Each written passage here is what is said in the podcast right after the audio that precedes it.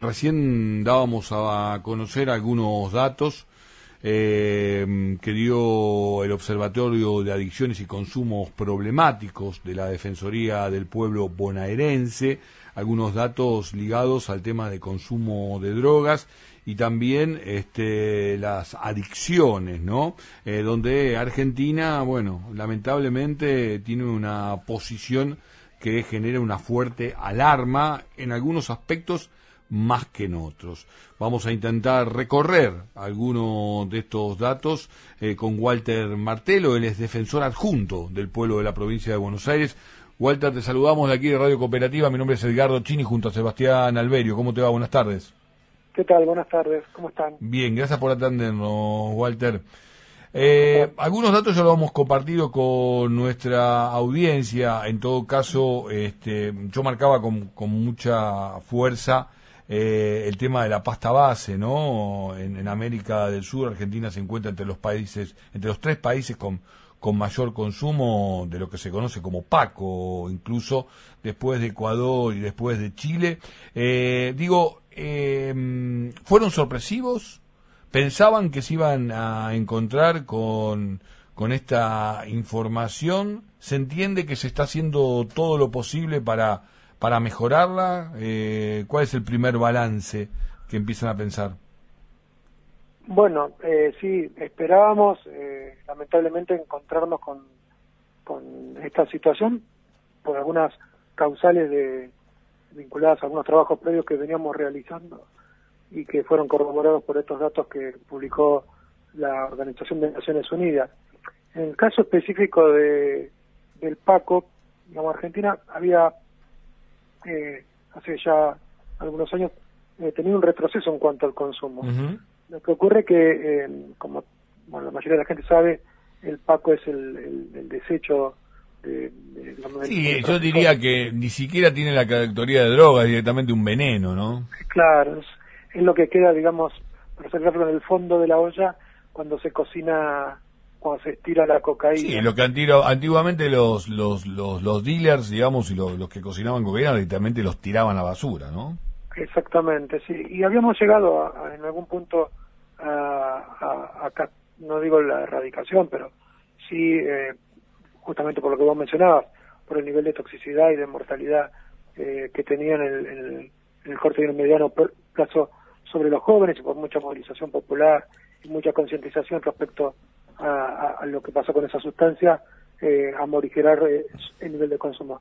Ahora, el problema es que tanto la cocaína como la marihuana no se producen en Argentina, obviamente están eh, atados también a lo que tiene que ver los vaivenes este, eh, económicos y claramente, digamos, la suba del valor de, del dólar, lo que sea, que hace que para vos poder mantener tu mercado de comercialización de estupefacientes estires la sustancia o la hagas este más nociva eh, justamente para eh, no perder mercado. Sí, lo que estamos diciendo es que la calidad de lo que consumen los adictos es paupérrima, ¿no?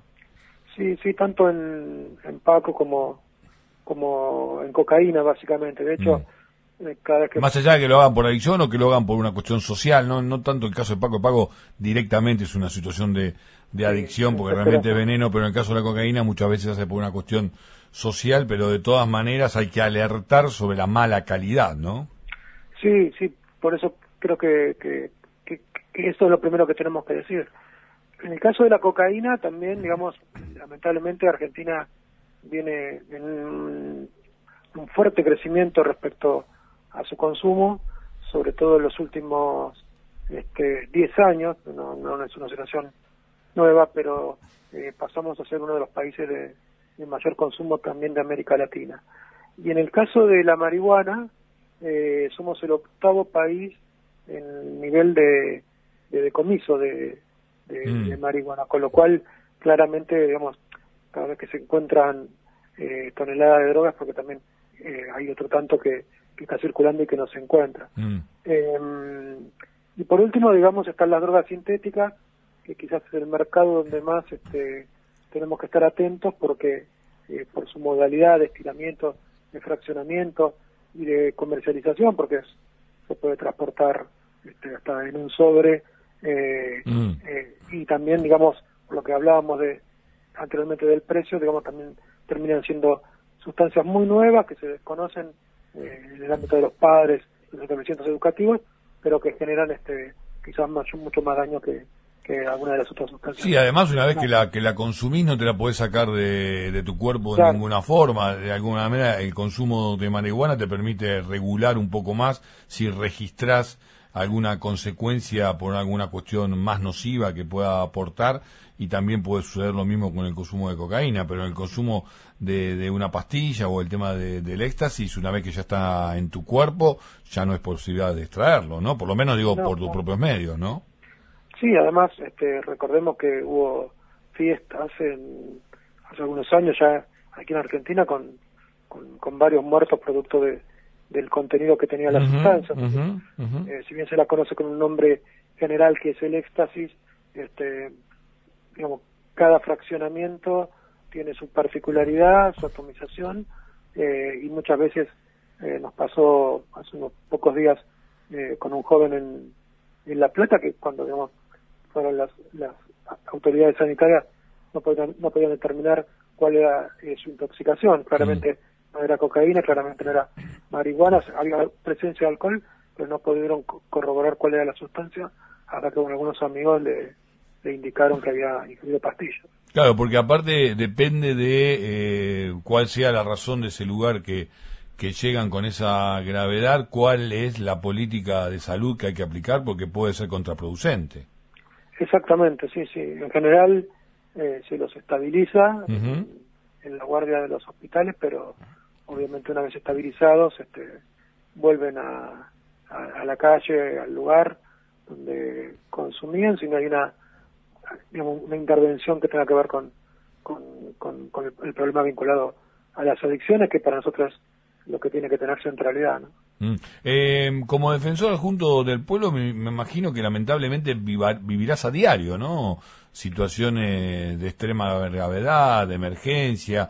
Digo, ¿se estabilizan? ¿Crees que van creyendo? Al contrario, estamos en un punto de inflexión de un mejoramiento de la situación.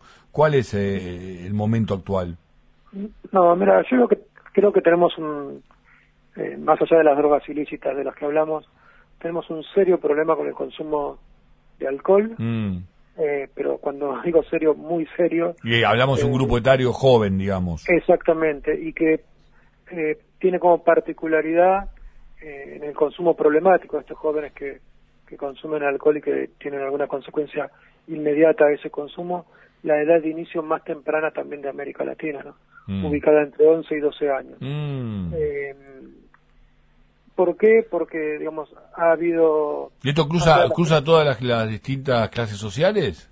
Sí, sí, mm. sí. Como en el caso de las drogas ilícitas, lo que varía respecto a la clase social es la calidad de, de lo que se consume, ¿no? Eh, pero, digamos, esto de pertenecer, de ser parte, de no quedarse afuera, y toda la cultura del sabor del encuentro que se ha impuesto hace mm. eh, algunas décadas en nuestro país, trajo una variación en los últimos tiempos que tiene que ver justamente con la ingesta de la bebida que se toma. Hoy, este, eh, si bien la cerveza sigue siendo la bebida preponderante, eh, la utilización de bebidas de mayor graduación alcohólica, como puede ser los vodkas saborizados, donde el mercado le busca esa variante mm. de agregarle aditivos con gusto frutales para que sean este más agradables al sabor, pero no dejan de tener.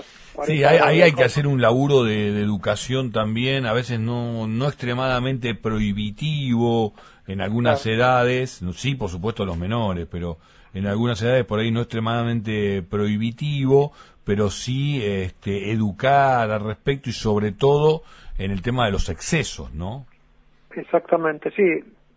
Claramente por el lado de lo prohibitivo no es y es mucho menos en el diálogo con los adolescentes, pero mm. sí este, hacerle ver cuáles son las consecuencias físicas, sobre todo, este, y mentales, cognitivas. Eh, a ver, el, la principal causal de muerte en, menores de 24 años son los accidentes de tránsito. En el, casi en el 60% de los fallecimientos por accidentes de tránsito eh, están involucrados el tema de la ingesta de alguna sustancia. Predominantemente el alcohol. Mm. Entonces me parece que, se conozcan estos datos, que no es un chiste, que no es que no pasa nada. Mm. Este, nos parece importante. Bueno, nuestro ¿Y cuánto, cuánto, cuánto énfasis se pone muchas veces por el tema de la marihuana y demás y del alcohol se lo deja pasar, ¿no? claro, nos, olvidamos de, de, las sustancias lícitas. Mm. Eh, pero el principal problema que tiene Argentina es el alcohol, claramente. Walter, eh, gracias por compartir estos minutos. Intentamos este, convocarte un ratito antes, pero bueno, no va a ser la, última vez. Este, mm, obviamente que nos interesa saber también todas las medidas que se van tomando para enfrentar, ¿no? Porque hay que salir de, del diagnóstico y, tomar medidas concretas. Y yo creo que por el plano de la educación, de la participación fuerte, del ejemplo y demás, puede funcionar, en, empezar a encontrar una alguna salida al respecto, ¿no? No, gracias a ustedes y disculpen eh, porque no pude atender anteriormente. Walter, abrazo grande, que termine muy bien el día. Walter Martelo, defensor adjunto del pueblo de la provincia de Buenos Aires, pasó por aquí, por la radio cooperativa, pasó por aquí por el regreso 770.